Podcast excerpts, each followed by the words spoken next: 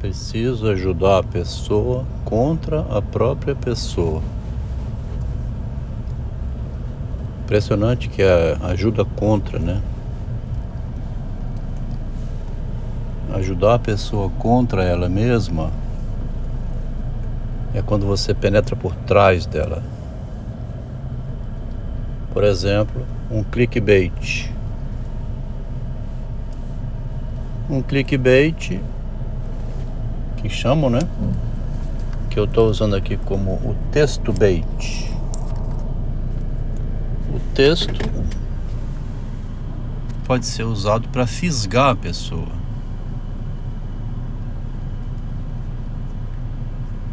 Ajuda contra ela, onde ela é pega de surpresa. Postei um texto bait texto que fisgou uma pessoa, dizendo: A investigação da vida do autor, por meio de sua obra, no nível mais elevado, que é o nível da obra, né? E não como fizeram com Freud, procurar saber se ele saía com a irmã da esposa dele. Des descer o nível. Não é esse o caso. Ali não tem informação científica, eu acho que nenhuma, né? O Freud não deve ter conversado nada sobre os textos da psicanálise com a cunhada dele. Se levou para a cama, como fez Jung e Ferenczi, isso não interessa para nossa pesquisa, né? Então vou ler de novo. A investigação da vida do autor por meio de sua obra no nível mais elevado, no nível da obra, considerando que a obra contém uma estrutura e que essa estrutura também estrutura a vida do autor com a pergunta: deve haver uma estrutura nessa obra? Alguma coisa externa da estrutura à vida de uma pessoa. Ela se encontra estruturada com o que ela faz.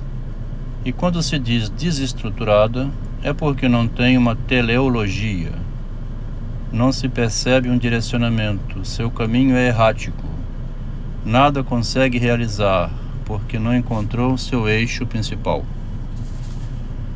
Encontra-se muita gente assim na vida, que ainda não encontrou o seu eixo.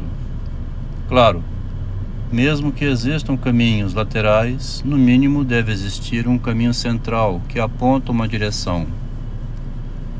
Essa direção principal seria o esqueleto estrutural que dá sustentação.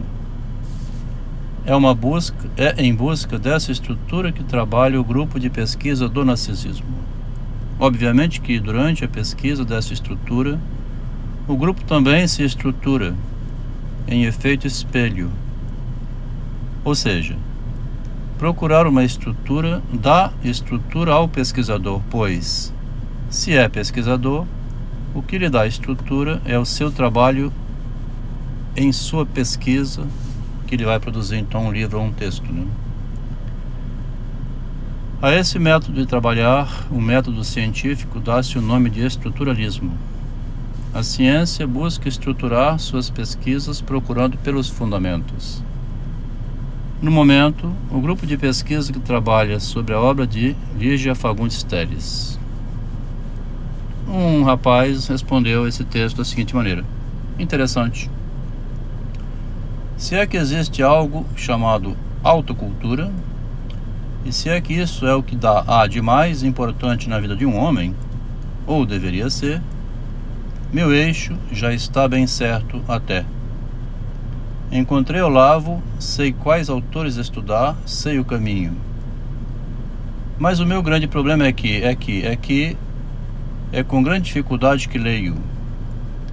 Não falo da dificuldade de traduzir o texto para experiências reais. Dificuldade essa que é enorme também falo da dificuldade simples, da simples dificuldade de direcionar a atenção de uma leitura. Passo meses sem ler ou até um ano. Então, num arrobo poético, sinto-me como um escritor que às pressas tem de aprender tudo.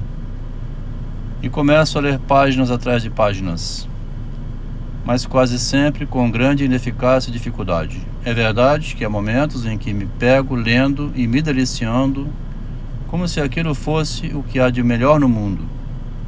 quando penso que estou entendendo algo. Mas, ainda assim, mesmo Deus me, presenteando com esses sentimentos, pegar um livro para ler em PDF, leio em PDF, é uma coisa que vou sempre adiando, até que, resoluto, começo a ler de volta, como quem faz um esforço de trabalhar. Gostaria que minha atenção se prendesse à leitura como se prende à escrita, que gosto muito tanto. Só que sei muito bem que, se eu não ler muito mais do que escrevo, jamais vou escrever algo digno de ser lido. O eixo, se é que entendi algo, eu sei. O problema é conseguir me agarrar a ele perante as intempéries do meu temperamento e circunstância. O texto pegou o rapaz. Aproveitei e coloquei um convite, dei meu número para que ele procurasse o grupo de pesquisa. Ele leu o texto e fez alguns comentários que eu não vou ler aqui agora. Interessante é que, como disse, penetrou por trás, pegou desprevenido, foi um clickbait, um texto bait, um texto provocativo que mexeu justamente no ponto no qual a pessoa tem dificuldade, que é a estruturação dela. Então você joga uma semente, você não sabe né, onde ela vai fertilizar. É uma ajuda contra, então, porque se alguém indicasse esse caminho para ele, ele refutaria, logicamente não aceitaria, ia estar armado de a couraça narcísica, né? estaria protegida. Isso que se chama em psicanálise o tratamento psicanalítico. Que é então você pegar a pessoa naquela fresta, né? no despreparo contra a resposta. Ela lê, fica maravilhada com o que está lendo, encontra aquele caminho ali, que se fosse indicado e apontado por qualquer outra pessoa do mundo nunca chegaria. Não sei se vai permanecer, não estou otimista, não estou sonhando, não é nenhum idealismo aqui, o rapaz pode começar, descontinuar, não é o caso. Só quero dizer assim, foi penetrado por trás, desprevenidamente foi pego, respondeu, entrou em contato no privado, leu o conto da Lígia Fagundes Teles, fez alguns comentários interessantes, mostrou que tem boa leitura, sabe entender o que lê